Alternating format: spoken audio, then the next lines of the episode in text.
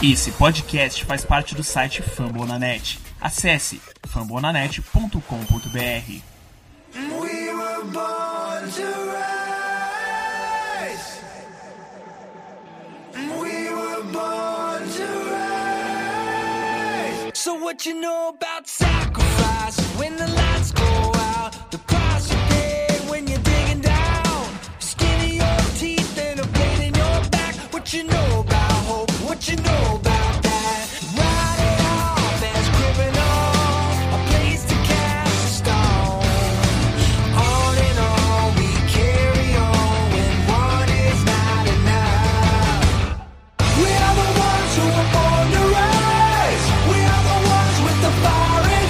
Here we go, here we go, Browns. Bem-vindos a mais um Down Poundcast. Eu sou Marvin Abreu do Cleveland Sports BR. Eu estou aqui com Roberto Dantas. Fala aí, Roberto, novo convidado do Down Poundcast. Se apresente para o pessoal. É, boa noite. Quer dizer, né? Dependendo de quando você estiver escutando, boa tarde, bom dia. Como vocês já devem estar notando pelo sotaque, uma presença nordestina. Sou torcedor de Santa Cruz, torcedor do Browns, ou seja, de sofrimento, eu entendo um pouco. E espero estar contribuindo com o podcast. Já conhecia a Marvel de algum tempo.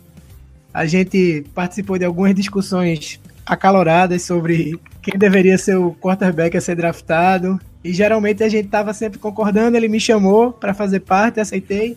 Estou muito feliz de estar aqui e vitória por duas posses em cima dos Steelers no primeiro jogo.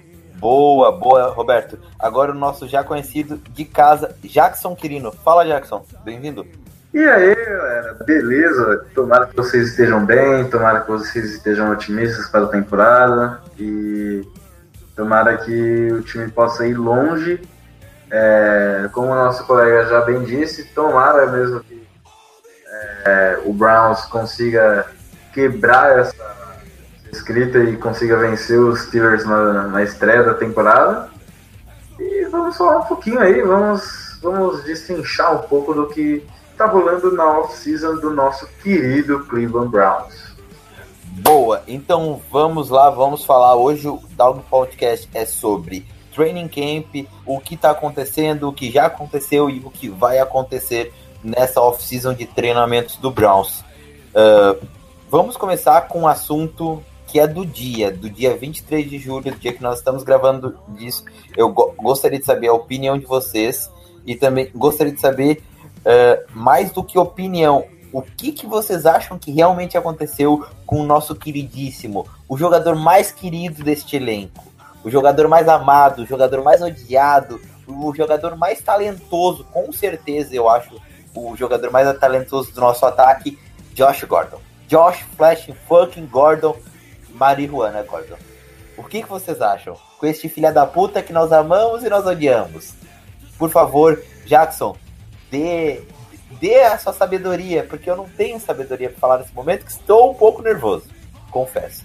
Fala, Cara, eu realmente, assim, pelo que eu tenho acompanhado dele na off-season, eu tenho visto que ele está demonstrando vontade de, de realmente desempenhar um bom, um bom futebol durante a temporada, de poder é, dar uma alegria para os torcedores e também poder é, mostrar que ele é capaz de ser um, um, dos melhores recebedores da história da liga, como ele já bem disse anteriormente. É, para quem não sabe, ele não se apresentou ainda para o training camp da, da, do Browns e ele fez uma postagem no Twitter explicando os motivos pelos quais ele não se apresentou ainda Parece que ele está num processo de é, meio que amadurecimento, meio que é um processo pessoal, assim, de, de, adaptação e tudo mais. E, bom, pelo que ele é, faz de postagens nas redes sociais, principalmente no Instagram, eu acompanho um pouco do que, do que ele faz de postagens no Instagram, status e tudo mais ele está se dedicando bastante em questão de cuidar do corpo, em questão de é, ser um cara tecnicamente melhor, aprimorar essa, essa parte. E eu acho que assim, não, não há nenhum motivo pra gente ficar assustado, é mais um- uma questão de a gente ficar atento mesmo, mas não assustado. Porque se ele já. É porque é assim, é uma situação complicada. É, é um jogador que vem de uma situação de é, ter se tratado por motivos de alcoolismo e drogas, até por ele já ter dito que praticamente ele passou a primeira temporada dele inteira é, bêbado ou drogado. Chapado, chapado. Sim, sim. Ele passou, ele passou a carreira universitária dele inteira praticamente chapado, jogando. E parece que ele, colo- ele tá colocando vida, a vida dele nos trilhos. E isso é um processo longo, não é, uma, não é algo que vai acontecer de uma hora para outra.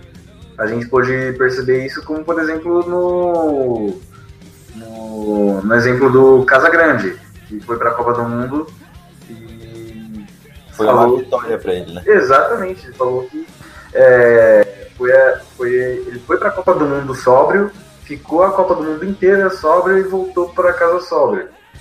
Então, o processo de recuperação de um dependente químico é trabalhoso, é longo, é uma questão que pode às vezes levar a vida inteira.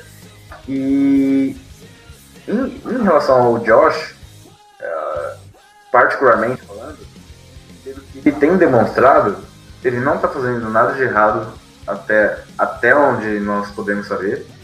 E é mais uma questão da gente é, estar disposto a apoiar ele né, nesse momento e poder receber ele de braços abertos quando ele voltar, do que realmente ficar demonstrando uma super preocupação e às vezes pode ser até desnecessário. Vou colocar. ah, primeiro eu quero pedir pro nosso amigo ah, Roberto dar um pouco do panorama dele, um rápido panorama, porque eu vou ler alguns tweets, um do Adam Schefter, que acho que é a pessoa com mais informações nesse momento, um dos maiores insiders da liga, e também eu vou ler o, o statement, né, o pronunciamento do Josh Gordon e do John Dorsey. Roberto, dá a tua opinião aí, por gentileza, para nós. Primeiro eu quero dizer que concordo plenamente com o que Jackson disse.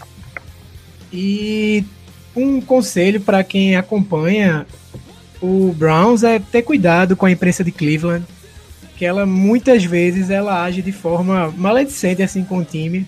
Não foi a primeira, nem a segunda, nem a terceira vez que eu encontrei rumores que quando você chega nos insiders mais confiáveis, aí Rappaport, Evan Schefter, por aí vai, tudo encaminha para uma teoria.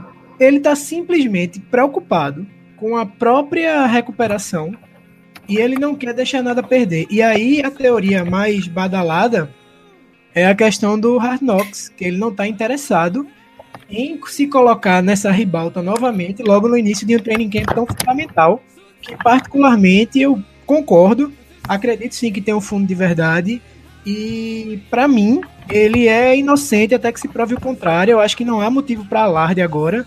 Eu acho que é só um cara que sabe da capacidade que tem para modificar um jogo em campo, sabendo que ele tem as limitações da, da questão Só, só quero poder ter uma um- recaída.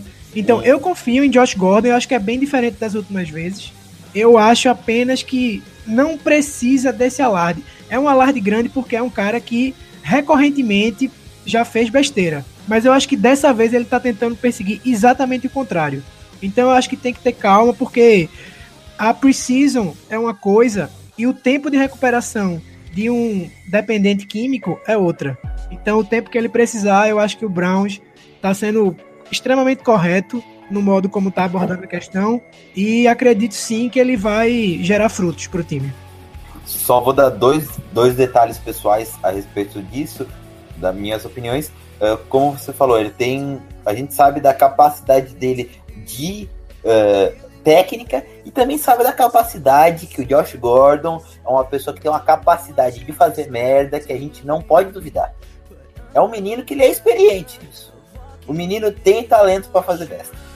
Ele tem talento para cagar a própria carreira. A gente não pode duvidar do talento dele para essa questão também. Vocês têm que entender. O menino ele é experiente.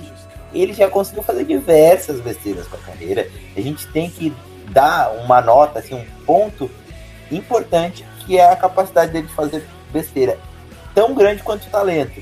Então, ao mesmo tempo que a gente que, que a gente sabe que uh, não precisamos ficar com medo, porque até então está tudo limpo, porém a gente sabe que todo cuidado é pouco com o George Gordon. Porque a gente brinca assim da capacidade, mas é uma doença, né? Ele, ele é dependente químico, ele ele tem problemas psicológicos por causa envolvendo tudo isso, mas ele também é um pouco de tem essa questão de fazer besteira ou de não levar a carreira a sério. Parece que isso mudou, parece que ele está melhor e eu acho que o maior exemplo disso, né, falando agora sério, é essa decisão dele de não participar do training camp. Uh, porque se ele não atestou errado em nenhum teste de drogas, ele disse que os médicos da NFL estão apoiando ele, os médicos do Cleveland estão apoiando ele. Eu vou ler agora no statement, né? Uh, então, eu acho que ele está no caminho certo. Outra coisa que eu gostaria de falar a respeito da imprensa de Cleveland é que hoje eu tive, hoje eu estava aqui na minha cidade, em Santa Catarina, no Brasil, e tive o prazer de encontrar um jornalista de Cleveland.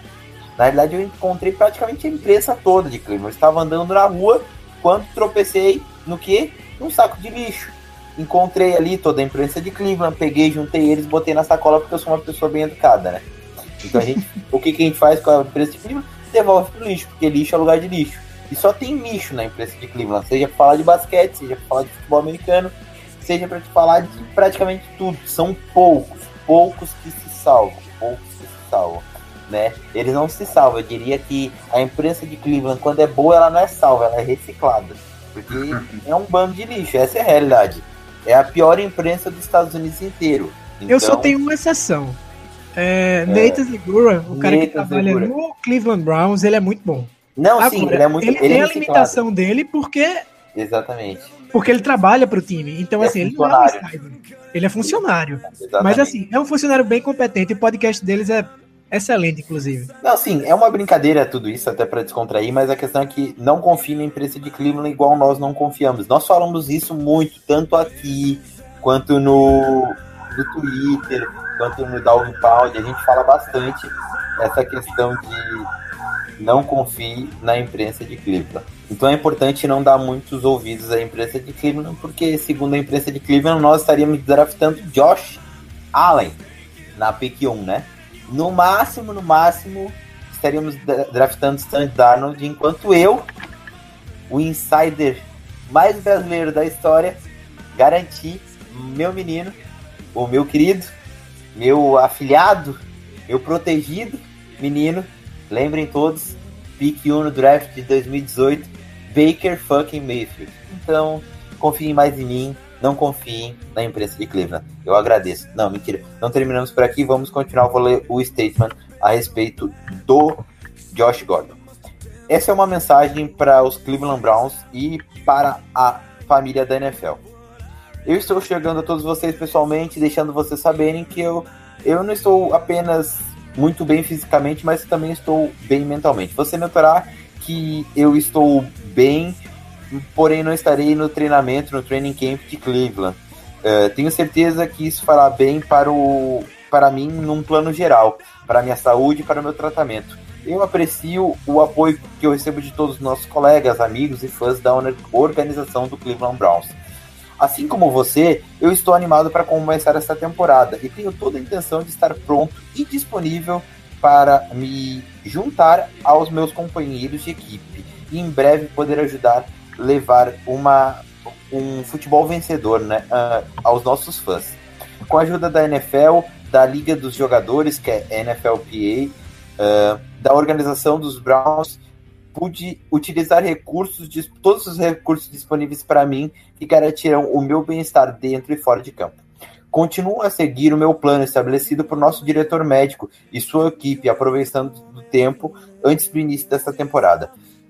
Acredito que isso me ajudará a manter meu progresso que fiz até hoje, mas não só até hoje, por muitos anos. Essa parte ficou meio confusa. Acho que acredito que isso ajudará a manter meu processo não só o que fiz até hoje, mas por muitos anos. Obrigado a todos pela paciência e apoio. Go Browns. Atenciosamente, Josh fucking Gordon. Flash Gordon. Cara, é muito bonito até ler isso, porque a gente sabe que é um cara que passa por muita merda, escuta muita merda. É, ele foi do céu ao inferno, foi do melhor wide receiver da liga em 2003, ali, com números estratosféricos, a não disputar praticamente três temporadas. E para quem é fã do Josh Gordon, pra quem sabe, para quem viu ele jogando, cara, é, é triste. Vou te falar que eu fiquei com os olhos marejados agora, mas pode parecer zoeiro, eu já li isso algumas vezes, mas lendo desse jeito, me colocando na posição dele, é, é pesado, cara. Ler essas palavras, tem muita coisa por trás dessas palavras. E a gente sabe que ele é um cara de bom coração, apesar de fazer muita besteira. Vamos à declaração do nosso GM, John Dorsey. Continuaremos apoiando o Josh. Ao receber o cuidado necessário para manter o seu progresso, nós vamos uh, respeitando sua privacidade enquanto ele estiver longe da equipe. Josh será colocado na Injury Reserve uh, para doenças não relacionadas ao futebol, até que seja pronto para retornar. Uh, enfim, essas foi as duas declarações oficiais. Eu vou ler agora o Twitter do Adam Schefter. Alguém quer comentar alguma coisa enquanto eu leio o Twitter do Adam Schefter sobre isso? Não. Em relação ao Josh Gordon, acho que eu já falei o que eu tinha para falar e Jackson, se quiser falar mais alguma coisa, mas concordo em tudo com o que ele disse, basicamente. Não, não, acredito que é mais isso mesmo, é questão de é, dele querer tirar um tempo para poder é, alinhar tudo, colocar a vida nos trilhos e poder se dedicar exclusivamente ao futebol. Lembrando que é, de tanto tempo que ele passou suspenso, ele entrou na liga em 2012 e ainda estava com contrato de calor. Ou seja, esse ano é o ano de. Breakout season para ele. É o... é o ano de ganhar dinheiro. Então, exatamente. É o ano que é, realmente precisa se dedicar inteiramente ao futebol, caso ele queira um contrato maior, ou até mesmo ir para algum time que é, dê as possibilidades para ele trabalhar focado em ganhar. Assim, se, se eu puder atrapalhar só uma última vez, tem uma diferença do Josh Gordon que é fundamental em relação a, ao passado dele, que agora ele é pai. Inclusive, ele coloca muita coisa da filha dele, que é inclusive uma cópia, é muito parecida com, com Josh Gordon. E assim, ele parece estar muito afetado positivamente por essa experiência de ser pai. E assim, ele vai precisar trabalhar forte esse ano se ele quiser garantir o contrato pós-rookie para conquistar a independência financeira dele. Então, assim, dito isso, essa questão familiar, essa questão de ser um cara mais maduro em relação às outras, às outras vezes, eu acredito que Josh Gordon ele esteja somente se precavendo e que ele vai estar com o Browns no primeiro jogo contra os Steelers. Isso, isso. E uma só um último adendo em relação a esse assunto. Para quem não viu o, o mini documentário do Josh Gordon é, na, na última off-season, inclusive na, naquela que ele jogou, é, aquele jogo de pré-temporada contra, o, contra o Tampa Bay, é, teve um mini documentário que fizeram com ele, é, trabalhos que ele estava fazendo em academia e tudo mais. Inclusive, enquanto ele estava fazendo esses trabalhos técnicos, sendo orientado por treinadores e tudo mais, ele estava, em período, ele estava também é, dentro da clínica de reabilitação e por isso ele foi, ele teve meio que uma liberdade condicional da clínica de reabilitação para poder fazer os treinos e aí ele podia retornar para a clínica para poder dormir. Uh, eu recomendo que vocês deem uma olhada, é, vocês é, daqui também, o pessoal que esteja ouvindo a gente, deem uma olhada nesse, nesse documentário e ele vale muito a pena. É, ele revela muita coisa em relação a essa parte pessoal assim do, do Gordon. E é com Tim Montgomery, né? Uh, é naquele site, eu não sei se é do The Players Tribune ou da Undesported, né? Eu não me lembro, é, que é o e fizeram um documentário dele. Eu não me lembro agora. Se eu não me engano, é o mesmo que fez o documentário do Isaiah Thomas. Então. Foi o Uninterrupted. É, o- Exatamente. caso vocês queiram pesquisar, é Josh Gordon, é, Ready for His Comeback. É um documentário curto de 13 minutos, mas tem muita coisa, muita coisa bacana lá, vale a pena. É, fica a dica aí pra vocês, fãs nosso querido Browns. Então vou ler agora o, a declaração do nosso amigo Adam Schefter, insider da NFL. Uh, o Josh Gordon não tem algum nenhum teste ou algo parecido falhado, uh, segundo as minhas fontes. Sua licença está ativa e isso me parece um gesto defensivo ou um aconselhamento extra para que garanta que ele não que ele não tenha nenhum contratempo que já marcaram o seu passado. Aqueles contratempos que já marcaram o seu passado. Aqueles que conhecem dizem que ele trabalhou muito bem uh, o seu trabalho por fora. Ele fala uh, work his off, né? Tipo, acho que ele quis dizer trabalhou muito bem aquilo que não é do campo, né? O Não, seu- ele, te- na verdade, o que ele quis dizer foi trabalhar pra si. E aí, tipo, eles estão dizendo que Josh Gordon tá trabalhando pra si. Enfim, vocês desentendem qual é a parte final da. Inclusive, Schefter, ele deixou essa parte em. Assim, pra você subentendida.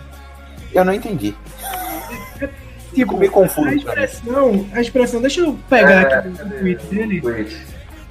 mas é uma expressão que significa, tipo, Ah, sim, é trabalhando duro. ele tá trabalhando pra si, para... Exatamente. A Ele gente tá fala- trabalhando duro. Isso, isso. Trabalhando duro é um termo excelente. Pessoal, agora vamos comentar algo que também foi comentado bastante hoje, no dia 23. Só para acabar essa questão de Josh Gordon, que acho que, querendo ou não, vai ser o- a, questão principal da nossa off-season, depois de tudo que já passamos.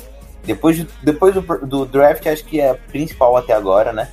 Eh, o que, que vocês acham que pode ser feito caso, caso o Josh Gordon, vamos dizer que ele caia num teste de drogas, ou até mesmo se ele não cair, estão falando sobre Dez Bryant, né, wide receiver que jogou no Dallas Cowboys, podendo ser uma opção no Browns.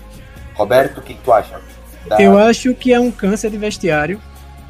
Eu acho que o melhor dele já passou.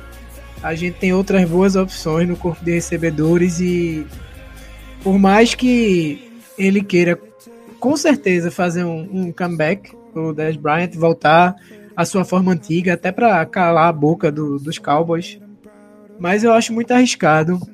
Eu particularmente eu não me sinto à vontade com essa movimentação do Browns no sentido do Dez Bryant, porque me, me cheira a Kenny Britt.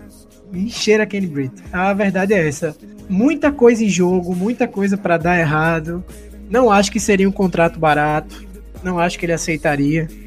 E a atmosfera do, no clube, no roster, conforme o fizeram uma brincadeirinha com The Office, que ficou muito bom, a do Browns, que mostra que o grupo tá coeso, que existe uma paz, que existe um espírito positivo, e aí você chega um cara feito o Des, o Des Bryant, se você assistir o All or Nothing do Dallas Cowboys, você vai perceber que ele é um cara difícil de trabalhar. Bastante, inclusive. Então, me preocupa, não acho bom, e se fosse para apostar, apostaria no Eli Rogers, que foi é, comandado pelo Todd Haley nos Steelers ano passado. Não é um nome nem de longe, nem tão bom quanto o Des Bryant, mas seria um cara ali para compor e a gente tem outros nomes no corpo de recebedores para dividir esforços. Basicamente é esse meu pensamento sobre.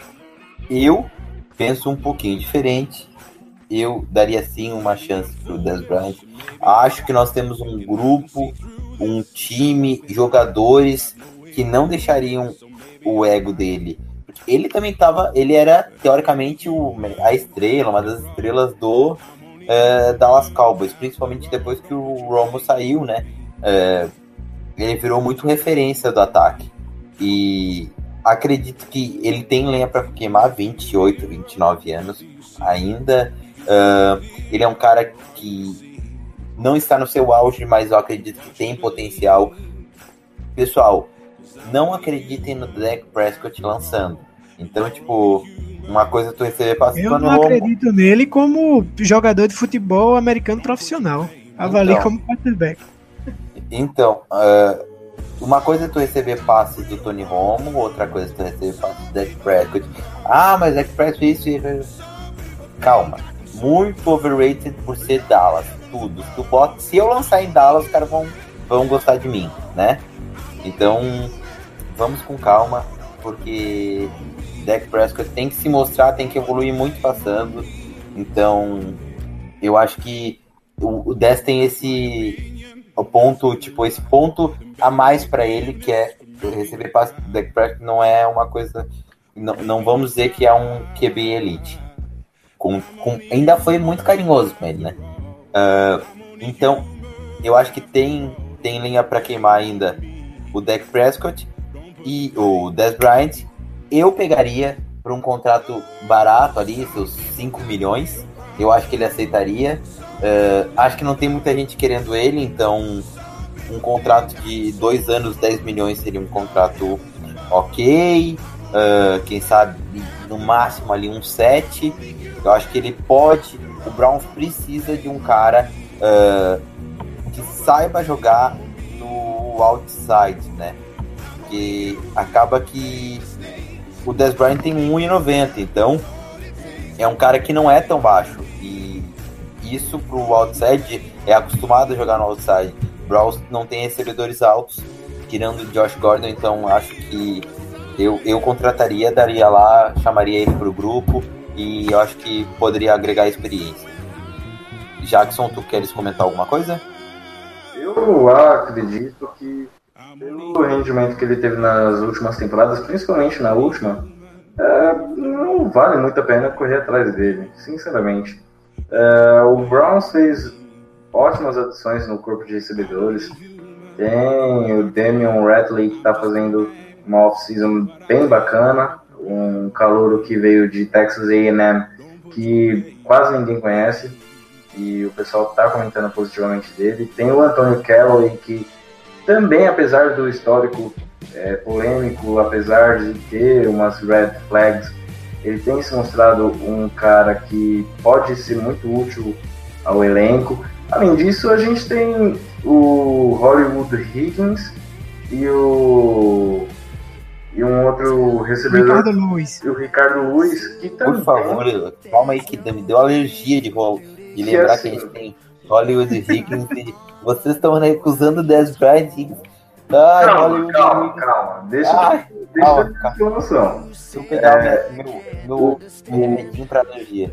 O que acontece? O corpo de recebedores do Browns está muito grande e talvez não valha tanto a pena assim fazer uma incorporação desse porte para alguém que não seja tão valioso assim, não tenha tanta, tanta relevância assim no, no elenco quanto os recebedores que nós temos. A não ser que fosse um caso extra clássico, como por exemplo o do Del Beckham. Eu acho que ele seria e... titular na semana 1 por méritos. Eu acho que ele seria titular na semana 1 por méritos. Eu sou o maior defensor do Corey Coleman do que eu conheço do Browns. Eu sou o maior defensor dele. E eu acho que ele seria. O Dez Bryant seria wide receiver uh, no wideout titular na semana 1. Não sei se o 1 ou se o 3. Porque eu não sei se o, o Josh Gordon vai jogar. Se o Josh Gordon jogar, ele seria wide receiver uh, 3 no wideout com o Josh Land, com o Jarvis Landry sendo wide receiver 2 no slot. Minha opinião.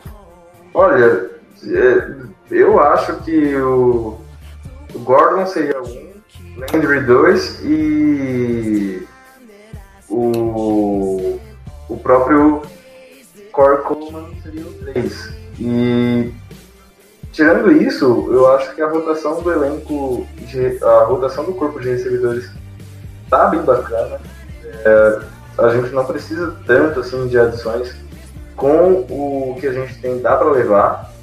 E pelo que eu tenho visto, assim, é um, meio que um assunto fora de tópico, mas que tem repercutido até um pouco, bastante recentemente, é a possibilidade até do, assim, no mundo da fantasia, do Browns correr atrás do próprio Odell Beckham, considerando que, assim, é, o Browns, o Odell tem afinidade já com, com jogadores do, do, do elenco, é, inclusive treinou um, um pouco nessa off-season com o Jarvis Landry, o Baker Mayfield, o David Njoku, e, enfim, ele já tem essa afinidade com alguns jogadores, ele tem até uma certa identificação com, com o time e seria uma adição que cairia muito bem até. Eu acho que cairia melhor até que a do Bryant e é, nesse caso ele teria muito mais possibilidade de jogar por um time que tenha é, essa curva de ascensão maior do que ele tem no Giants. E o Giants tem um quarterback que é quase quarentão, tem um corpo de recebedores que, tirando ele, é muito mediano para medíocre e as possibilidades de vencer a gente pôde conferir um pouco na última temporada. Jackson? Oi. É, duas coisas em relação ao que tu tá falando. A primeira é que a gente ainda tem o Duke Johnson de opção, que é um running back, mas que funciona muito bem ali também no como sim, sim. Claro, claro. É um excelente, inclusive, pro Browns. Ele foi muito bem ano passado. Inclusive, se ele tivesse jogando num time com mais mídia nacional, ele com certeza seria assim falado constantemente, mas esse ano ele vai ter o que ele merece em relação a, a ficar mais conhecido. E em relação ao Odell, seria inacreditável. Seria acima de qualquer sonho. Odell Beckham Jr., Jarvis Landry, Josh Gordon, Só um adendo. Só um adendo. Ele já teve o que ele merece ao ficar mais rico, não? Agora só falta a mídia, mas o dinheiro tá lá. Exato, exato. Inclusive num contrato que foi bom para ele e pro Browns, que é uma coisa bem rara. É, então, eu até esqueci do Duke Johnson e ele, se eu não me engano, foi até o líder de jardas recebidas na última temporada. Se, eu não, tô, se eu não tô enganado. Não, você, não, você tá Duke certo. Johnson, eu, tem o mais importante, né? Que além de ser o líder de jardas na temporada passada, ele foi o líder do meu coração, né? O que o menino jogou não tá no mapa, né? Era a recepção com uma mão, era a corrida para, sei lá, 70 jardas. Então, o menino Duque está em todos os nossos corações. Foi uh, aquela florzinha no meio do leixão. E, cara, sobre Odell Beckham Jr., só tenho uma, uma, um comentário. Aquele comentário que vai deixar vocês abalados. Aquele comentário especial. Não vai vir. Não, mentira.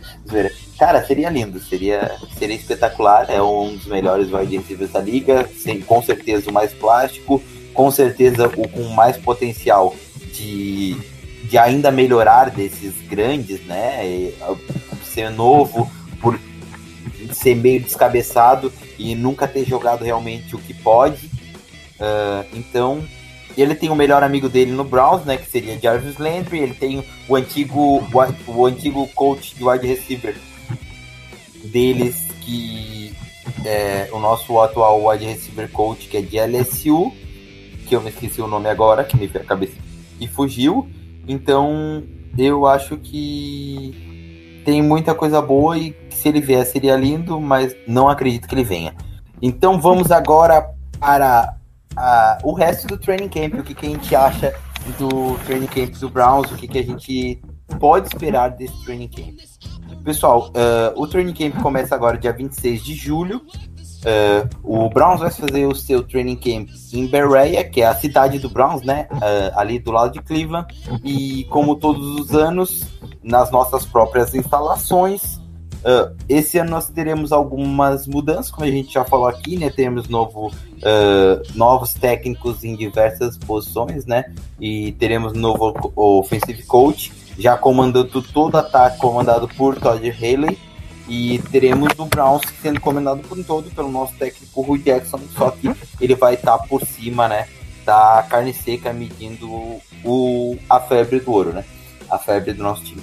O que, que vocês têm para nos falar? O que, que vocês acham? Quem serão os jogadores que ganharão posições que ainda não estão garantidos?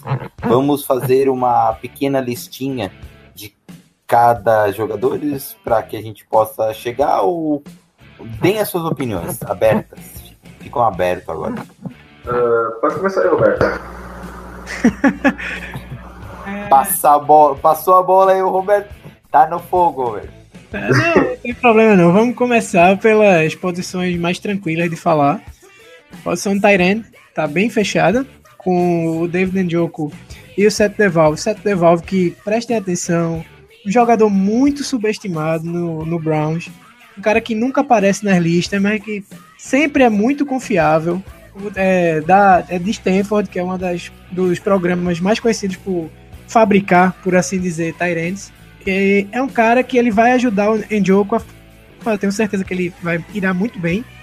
E tem o substituto do Telfer, que era um bloqueador medíocre, que é o Darren Fells, que também vai ser um auxílio grande na endzone. Então, assim, são esses três. Tá fechado, a gente espera em boas coisas, apesar do, do esquema do Todd Haley geralmente subutilizar os Tyrants, mas também porque em, em Pittsburgh ele tinha um, um, corpo de recebedores que era wide receivers, na verdade, que era espetacular. É, running backs, eu acho que a gente vai ter uma coisa parecida com o Philadelphia Eagles.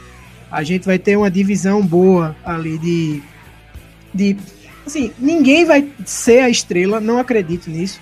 Acredito que a gente vai ter uma divisão tripla entre o Nick Chubb, entre o Duke Johnson Jr., que vai ter mais snaps do que no ano passado, e, ah, e o Carlos, Carlos Hyde, que é um cara que, desde que entrou na liga, ele vem muito bem. Então, assim, não esperem muitas alterações nessas duas áreas. Eu acho que o running back Tyrant tá bem fechado. É, em relação à questão ofensiva, eu acho que o ponto que a gente tem assim uma discussão grande é em quem vai substituir o Hall of Fame, o Hall of Famer Joe Thomas na left tackle. E aí é uma das grandes críticas ao draft que o Browns fez, a minha no caso. Por mais que o Austin Corbett seja um cara confiável, porra, a gente precisava de um, de um draft melhor com o que tinha ali na 33. A gente poderia ter pego o Will Hernandez, colocado ele para guarda e trazer Bitonio para left tackle. Ao invés disso, a gente tá no sofrimento porque a gente vai ficar entre. Não, não me lembra, cara. Para, Roberto. Eu estou feliz, Roberto. Estou feliz, não me lembra que perdemos o Hernandez. Quem sabe o melhor guarde do. O melhor não, o melhor guarde que temos um menino que não é de Deus, né? Seria, que se chama uh, Quentin Nelson, mas. Uh, não, mas a gente não ia conseguir ficar com Quentin Nelson. Nunca, mas a questão, tipo, seria o maior guarde para aqueles que não são o Indianapolis Colts, que era a certeza que ia pegar ele. Então, o melhor jogador do draft, lembrando, né? Tiro depois não, é. do Baker Mayfield, é claro. Mas. Não, e se você pegar o cenário de, de quarterback, tá fechado. Mayfield como QB2, Tyrod como QB1. Aí minha aposta, Tyrod fica por 16 jogos é, em Cleveland. É, e o Drew Stanton como mentor do Tyrod, terceiro, terceiro QB. Aí para left tackle a gente tá muito aberto, a gente vai precisar ver essa batalha aí entre o Show Coleman, que é o atual titular, o próprio Joe Bitonio, Austin Corbett, Desmond Harrison, que é um, um cara que é muito novo, foi não foi draftado e tá chamando muita atenção do, dos treinadores. Tem a questão é. também do Sam Hubbard, acho meio que definido na direita, né, como right, right tackle. tackle. Vai ter uh, titular. muito bem pelos Steelers. Acho que foi uma, uma boa contratação. O Dorsey, ele realmente tem um olho bom para Levemente caro. Levemente, le, levemente caro, levemente. Nada é barato se tratando de linha ofensiva. Ninguém gosta de levar porrada de trogloditas que mais se parecem com gorilas. Uh, então tem que pagar caro, né? Porque os Não, caras são gigantes. Imagina o Joey Bolsa vindo correndo, te dando um, com o braço na cara, com o braço no ombro, com o braço. Ninguém gosta, né? Então tem que ganhar bem. Então foi caro, mas foi barato, né? Porque. É, exato.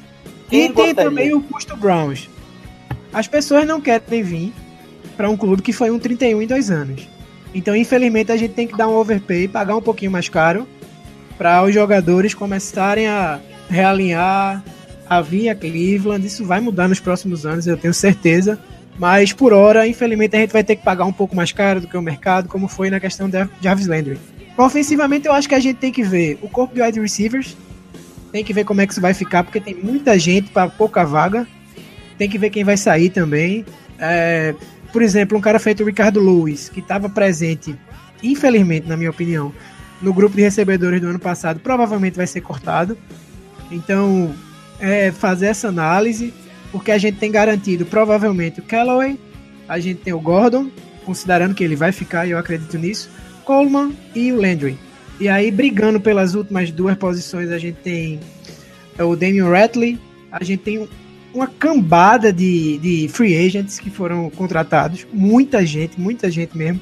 O pessoal do ano passado, Richard Higgins, Ricardo Lewis, então é, vai ser interessante observar. E a busca pelo left tackle, que aí é uma crítica que tem que ser feita ao Browns, é um problema que eles colocaram em si mesmos. A gente não deveria estar com tanto problema para isso. Eu mas... acho que o Browns não acreditou, não levou a sério que o Joey Thomas ia sair. O que foi, se isso Talvez. foi um erro crasso. Mas é, eu, eu... Pô, Joe, Joe, pô, Joe, não. Ah, que tristeza, cara. Já entramos em assunto. Eu, eu acho a gente acha que o Browns tá, tá em cima da, da carne seca e a gente lembra desses assuntos tristes que, que partem no coração da gente. Pessoal, posso dar um, só uma notícia de última hora. Neste momento temos duas notícias uh, que saíram agora no Twitter. Uma é já falada, o, o já foi falado aqui, mas é importante frisar Uh, Eli Rogers está fazer, vai fazer treinos no Browns essa semana, vai fazer uma visita e é provável que ele assine, pelo que eu li agora. A outra seria Richard Brillant está fazendo treino, vai fazer treinos do, vai fazer uh, uma visita ao Browns ainda essa semana e depois a Kansas Chiefs e Oakland e pode assinar para ser mais um cornerback para o nosso Deep Chart. Então fica aí com essas, com essas bombas. Porque a equipe de profissional aqui tem informação para dar e sempre vai ter uma informação. Quem assina e quem não assina? Eli Rogers, Richard Billan, Roberto? Eli, nenhum dos dois assinam. Josh Jackson. Gordon volta e o Bashot Brilland ele não vai assinar porque ele já tem cornerback demais. Demais. Jack Jackson? Uh, eu assino embaixo que ninguém vai assinar. Eu acho que os dois assinam, porque eu sou do contra. se, se, eu acertar depois os dois, me peçam os números da Mega Sena que eu não passarei. Uh, continuando então uh, sobre os nossos a nossa linha ofensiva, eu acho que o Browns vai tentar esses caras experientes que ele pegou por contrato de um ano, ele vai cortar. Eu acho que a, os segundos jogadores vão ser todos mais inexperientes. E sobre Tyrande, completando o que o Roberto falou, acho que o Jackson também vai, vai querer completar. Estamos muito bem servidos, né? David Anderson vai ter um break season, uh, breakout season. Eu já apostei no grupo do Fambonanet que ele vai ser o melhor Tyrande da classe, então isso é. Eu tenho certeza disso, não tem nenhuma dúvida, é um talentoso. Uh, e gostaria de deixar claro aqui que o Tyrant dos Giants não é Tyrant, me esqueci o nome dele, alguém lembra pra mim, por gentileza? Ingram? É, Evan Ingram é wide receiver e Tyrant, no mínimo, no mínimo, tem que ser forte. Então, Evan Ingram é wide receiver que joga com o número errado. Então, ele não merece aquele número que ele usa. Completando sobre. Aí estamos falando do ataque, depois falaremos da defesa. Completando sobre os wide receivers. Uh, eu acho que o Browns ainda adiciona alguém, como eu falei, seja ele o menino Eli Rogers, que é confiável, fez muito touchdown, muito touchdown pelos Steelers no ataque do Todd Haley. E acho que ele foi, quem sabe, dos jogadores uh, mais subestimados na liga, um dos mais eficientes no ataque do Todd Haley. Então acho que poderia ser útil. E para finalizar, já temos uma meio que uma definição ali dos quarterbacks, né? Tara Taylor vai ser titular até a mãe dizer chega, graças a Deus, Baker Mayfield vai trabalhar tudo que pode e teremos Drew Stanton em third string, né? Terceiro run, o terceiro quarterback, né? Jackson, mais algumas coisas a acrescentar sobre o nosso ataque? Acho que de ataque vocês passaram a limpo tudo mesmo. É basicamente isso. É, na linha ofensiva, os centers também é, estão bem definidos. Tem o Austin Raider, que veio do Washington Redskins, mas acabou se lesionando no joelho. Eu acho que ele fica, assim como o JC Treader. E também na, o resto da linha está bem definido. O corpo de recebedores, foi isso que o Roberto disse. Além disso, também o de running backs está bem tranquilo. É, no mais, eu acho que é isso mesmo. Passando para a parte de, de defesa, aí também tem é, algumas coisas para acrescentar. O, a questão dos cornerbacks, eu acho que o corpo está com bastante profundidade. É, temos jogadores razoavelmente bons. Tem o EJ Gain- Gaines, que chegou ah, de Buffalo Bills. Eu acho que é, o Tyrell Taylor trouxe ele na mala. Inclusive, nos últimos dias, parece até que houve rumores de que ele estaria disposto a sair, porque é, ele veio para Cleveland com, com o intuito de ser titular, mas só que é, agora com a ascensão do Denzel Ward é, ficou um pouco de dúvida sobre a posição dele estar mesmo garantida ou não. Ah, o Demarius Randall chegou para a princípio para ser um cornerback, mas parece que ele vai ser um, um safety, vai atuar do lado do, do Peppers. E a questão dos linebackers, eu acho que a gente também está bem definido. Temos o, o Joe Schubert, que inclusive foi um jogador que atuou no Pro Bowl do ano passado. Temos o Kendricks, que chegou do Philadelphia Eagles. Ah, pelo que eu lembro, só. Só isso tudo. Se vocês puderem me ajudar em alguma coisa. Deixa eu ver aqui. Eu acho que para Strong Safety a gente tem uma, um duelo muito grande entre o Derek Kindred, que assim, do 0-16 foi um dos pontos positivos, assim, ele foi relativamente bem na posição. E o Jabril Peppers, que teve a melhor performance do ano, jogando mais perto da linha de scrimmage. Até porque jogar a 398 jardas da linha de scrimmage, como o Greg Williams fazia, o pobrezinho do Peppers jogar, não tinha como ele, ele bem, não tinha condição nenhuma. nenhuma. Não, é, é impressionante a questão da, da- das formações da, da defesa do, do Browns, porque assim, é, tinha os cornerbacks lá na posição deles, tinha a, linha a linha defensiva lá na, na- na posição deles, obviamente. Daí os safeties praticamente eles jogavam em outro lugar. Por exemplo, se o Browns estivesse jogando lá no, no First Energy Stadium, os safeties estavam lá no estádio do Indians. Exatamente. Era, era tão distante que você tinha que abrir a câmera para ver onde estavam os safeties.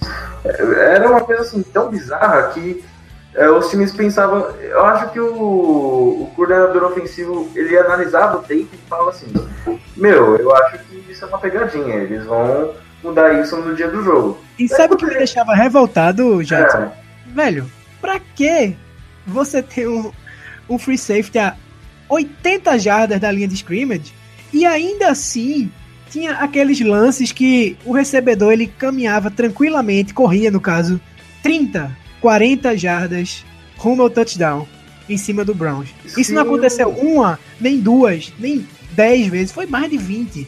Ou seja, você tinha um safety específico para essa situação e ele não conseguia trabalhar, mesmo com muito espaço para poder fazer isso. Mas, não, Roberto, eu vou falar uma coisa que é sobre.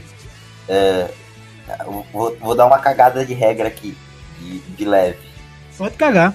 Como, como coach de futebol americano mesmo, seja aqui no Brasil, é impossível tu deixar um cara 40 jardas atrás e aí no final do campo vir um cara embalado e tu pedir pro teu safety achar ele. Impossível. O cara vai então dar um qual é a função dele, Marvin? não existe safety, eh, safety anjo. O cara é muito burro, velho. Não existe, é teimoso, não existe. Não serve pra nada. A função dele seria pegar passe longo. O, o, o Jabril Peppers, cara, tu olha pro Jabril Peppers, ele, ele é um projeto de linebackers ou um puto strong safety, mas ele nunca vai ser um free safety, nunca. É impossível. Tu olha todos os jogos, tu pode botar o, o Jabril Peppers de defensive end, que nem ele já alinhou ah, em Michigan, mas não bota ele de free safety. É burrice, é estupidez, é Michigan, ele alinhou de long snapper, de holder, de quarterback, de. tudo. De wide receiver, de running back. Ele Porra, era, ah, ele Mas assim, ó, competente, ele era o presente, Free safety não existe, não existe. E eu digo, eu vou explicar pra vocês. Imaginem no campo. Imaginem no campo. É, o, o- o running back consegue um, um big play. Os wide receivers estão bloqueando o- os cornerbacks para fora. O free safety, se ele tiver próximo ao box, ele vai ter um, um, um ângulo e que ele vai ter que correr lateralmente, né? E aí ele para na frente do running back, o running back dá aquela parada, e aí ele pega e gruda no teco, deita o cara, né?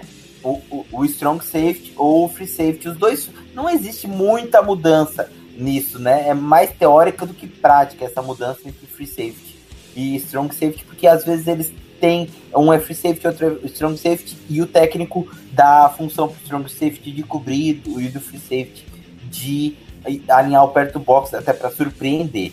Então vamos imaginar, né? Essa é a função clá- a, pesso- a- o clássico. O running back vem, o free safety tá um pouco, se aproxima do box e atrás dos running back, dos linebackers que teoricamente o, o running back já passou e aí que vem o free safety para o cara tipo como ele já veio meio que driblando pega e gruda.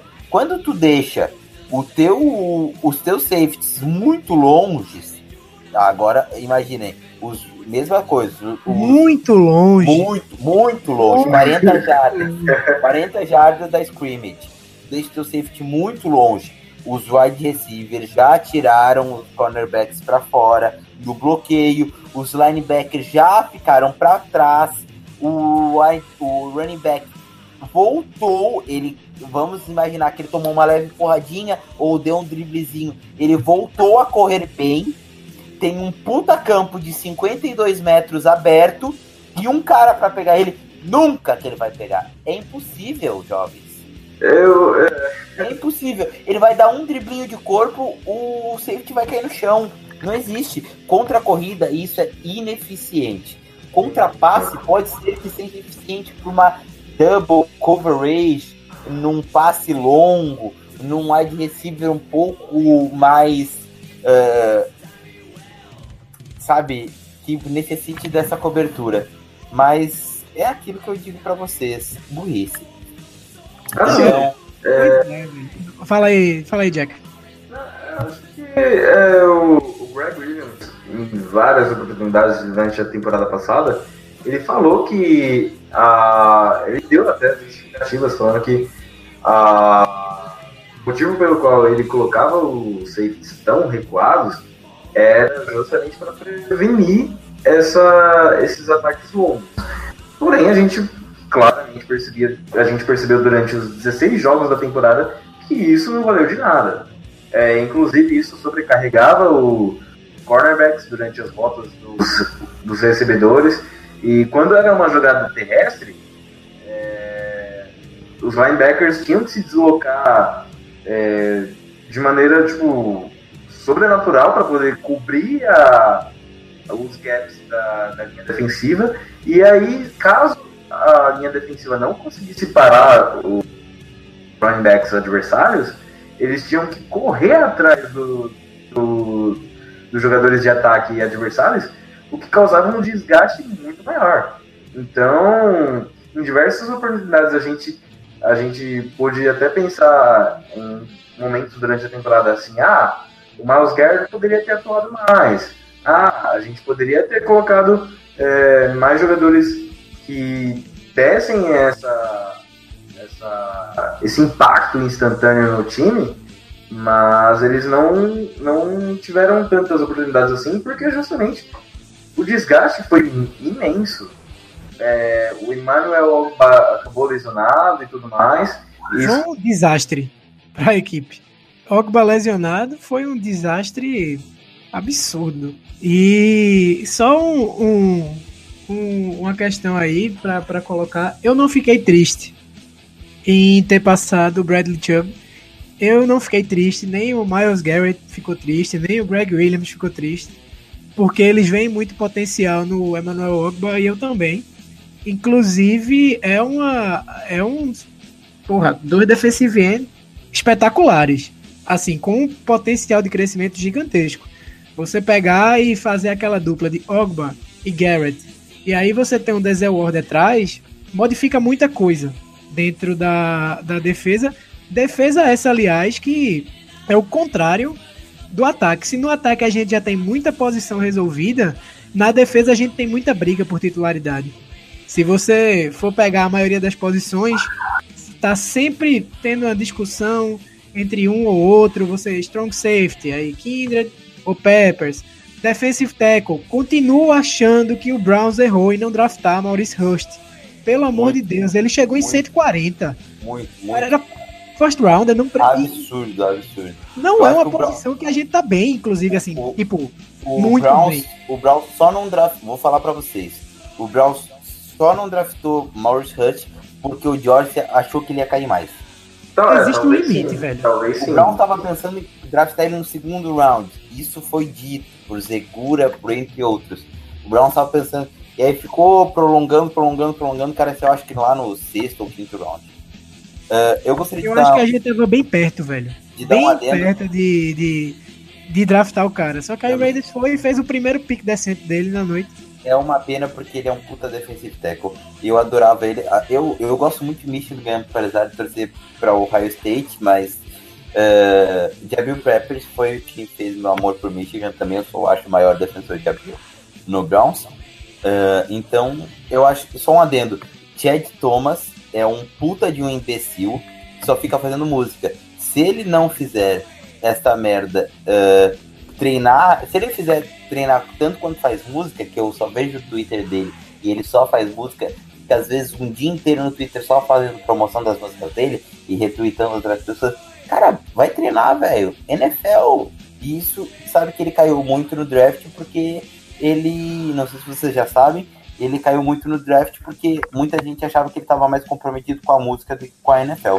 Então, é, isso tá me irritando um pouco. Queria comentar com vocês.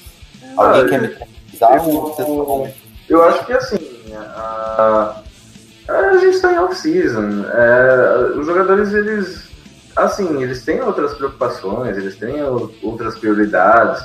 Talvez é, os jogadores eles estejam, por exemplo, não é porque eu foto de viagem direto que eu vou desconfiar que ele não esteja comprometido com o futebol. Pelo contrário, a gente sabe que ele é um dos ele tem um baita potencial, ele pode ser é, realmente a nova maravilha de Cleveland depois de Joe Thomas, pode ser o jogador que cria uma nova dinastia na, na franquia.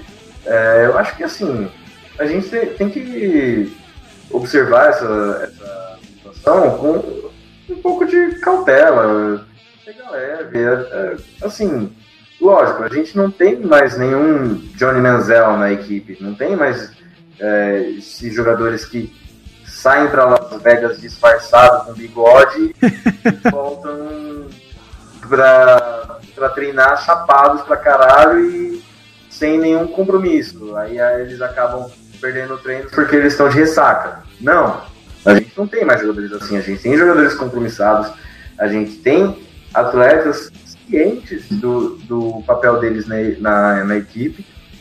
E eu acho que é muito mais questão assim de você observar o jogador durante a fase de amistosos e depois durante a temporada do que analisar ele totalmente a partir do, do que ele fizer agora.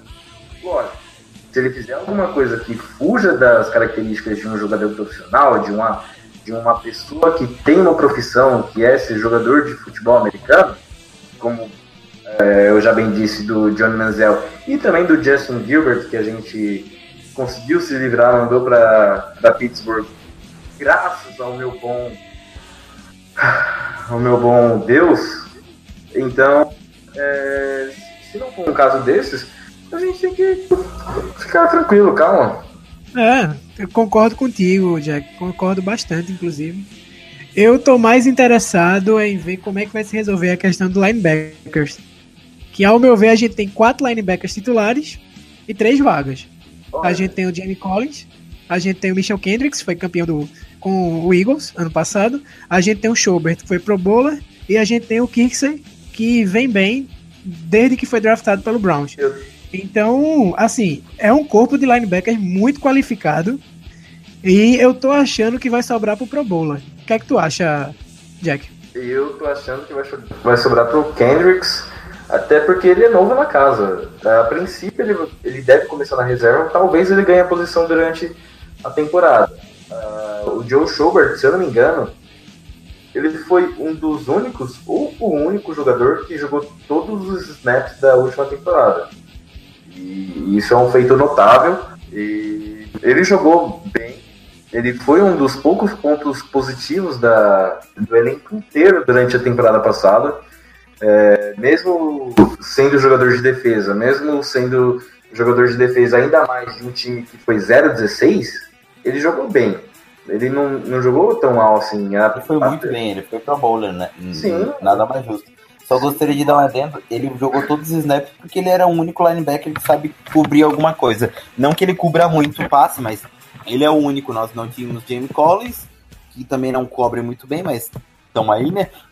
O menino, o Christian Kirksey, não sabe cobrir nada, é péssimo em cobertura. Uh, o Nate Orchard, que eu espero que seja cortado nessa Nate Orchard não serve pra nada. Tank Carter, graças a Deus, já foi. Aí tem o menino que eu me esqueci o nome também. Janat Avery, o não. linebacker de Memphis. Ah, sim. Esse, esse eu ia comentar porque eu falei antes do draft dele. Eu mostrei vídeo, eu disse, cara, esse cara vai ser um estilo, esse cara vai ser um estilo, esse cara vai ser um estilo, esse cara vai ser um estilo. Browns precisa pegar ele. Nossa, quem pegar ele vai se dar bem. Cara, eu acho que ele era ali no top 10 jogadores que eu mais gostava. Eu sabia que não era pra muito. Quem me acompanha sabe que eu falei bastante dele, mas eu sabia que não era um cara que ia ser draftado ali nas duas primeiras rodadas, né? Ele foi na quarta rodada, se eu não me engano, ou quinta pelo Browns. Mas esse cara vai ser um estilo. Ele é um monstro inteligente, rápido, forte joga como defensive end, joga como linebacker, cobre o campo inteiro. É, eu, eu tenho certeza que eu não dou dois anos para ele ser titular no Browns e, e ele é muito bom. E, mas eu ia falar, me esqueci o nome, tinha o James Birds, eu sabia que era alguma coisa com hambúrguer, e é o James Birds, é, que também não cobre nada. Então a gente tinha péssimos linebackers da cobertura, o que facilitou para o Joey Schober ganhar uh, todos os snaps porque era alguém que sabia cobrir alguma coisa? Uh, bom, eu acho que a análise de defesa e ataque tá bem bacana. É, de times especiais, eu acho que é, vai depender muito agora. Vai ser o ano do, Jen, do Gonzalez demonstrar o que ele fez no college, porque na, na última temporada na, no Browns ele oscilou muito na, na primeira metade Inclusive, houve até rumores de que ele seria cortado já durante a primeira temporada dele na equipe, mas ele fez uma segunda parte de temporada bacana. Ele conseguiu demonstrar um bom potencial para ser o nosso franchise kicker, se é que existe isso, mas se não existe, eu estou criando agora. Justin Tucker. É, o nosso Tucker da, das terras altas de Cleveland. E de long snapper a gente está bem. De punter a gente está muito bem, obrigado, com o Britton Colquitt. É, tem aquela, aquele, aqueles camp legs, que são jogadores que é, chegam para compor o, o, elenco de 90 jogadores, é, principalmente os rookies e free agents, mas eu acho que é, tanto o Gonzalez quanto o Colco vão ficar na, no elenco para durante essa temporada, ah, salvo uma exceção muito grande, é, se acontecer, por exemplo, de o, os dois tiverem essa off-season muito ruins, ou então se acontecer alguma lesão. Daí, é, inevitavelmente, vão chamar outro jogador, mas caso contrário, eu acho que esses dois ficam para durante a temporada. Eu achei perfeito, velho. Como é que tu, como tu colocou? E assim, Zane Gonzalez, ele foi muito bem no final da temporada, muito bem mesmo. É, confio nele bastante, eu simpatizei com, com o Zane Gonzalez desde o início. E ele meio que mostrou que tem um pé calibrado. Inclusive, ele fez um, um field goal contra o Titans, naquele jogo que a gente foi pro overtime, que, assim, eu nunca vi um, um golaço de, de field goal, mas foi muito bonito. A bola pegou uma curva e parecia que ia para fora, ela voltou com o vento, foi espetacular. Acho que ponta e long snap a gente tá bem. É, e na defesa é aquilo, é, fiquem de olho no cornerback, que vai, vai ter briga por posição Fiquem de olho no defensive tackle, que eu acho que só o algum job tá garantido. O resto tá para para colocar, para ver quem quem vai se garantir no training camp. Aí linebacker tem briga também, strong safety tem briga. Acho que o free safety tá garantido com o Demarius Randall. Eu também acho que o free safety tá garantido com o Demarius Randall. Quem será o reserva do Demarius Randall, que aí é um é, é Brian é Body Calhoun. É o Body Calhoun. Ah, o Body Calhoun, exatamente. Que é uma tristeza, né? Que seria é um dos putos slot, né? É... Mas se ele, se ele ficar no elenco já tá bom. Isso, isso. O que mostra o que é um elenco 016, né? Porque ele foi bastante bem na temporada e ele tá brigando por roster. Nossa, é complicado. Quem diria, né? Que bom. Diria. É, então. Como é bom ter essas dúvidas. Nós temos elenco, meu Deus. Há elenco em Cleveland. Há Vocês lembram do que era o vestiário de recebedores do Cleveland no final? Era eu Bryce Draggs, Casey Williams, Ricardo Lewis, Rashad Kenny Britt. Kenny Britt. Kenny Britt, Kenny Britt não chegou nem no final da temporada. Não. É porque houve uma rotatividade de recebedores. Sim, bem, sim. Era muito regular, todos eram ruins. Mas assim, sempre, sempre rolava uma rotatividade. Mas assim, é um show de horrores. Só, só o fato da gente estar tá discutindo Damian Ratley pra compor elenco. Eu ia falar que era um rodízio de pizza ruim, mas não existe pizza ruim, então não vou falar nada. Ah, cara, não existe pizza ruim. Isso não é uma discussão. Eu vou desbloquear teu áudio, Jadson. Não Olha. existe pizza ruim. Olha, eu acho que. ketchup tem. Então, a gente não pode entrar nesse. A gente não pode entrar nessa discussão. É, exatamente. Agora são. Melhor, melhor falar de do que falar sobre pizza. Daqui a pouco a gente vai falar o quê? Se é, se é biscoito ou se é bolacha? Vê. Aí a gente fica até 3 horas da manhã aqui é discutindo. É claro que é bolacha.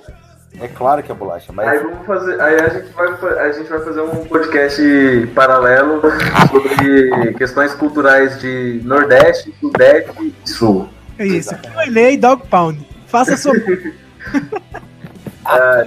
é um podcast sobre cultura jovem. sobre cultura jovem, nordestina, sudeste barra sul. Porque jovem, jovem gosta de Browns, não Bruno de Luca e Slackline. Exatamente, Bruno de Luca e Slackline. E golfinhos não são confiáveis.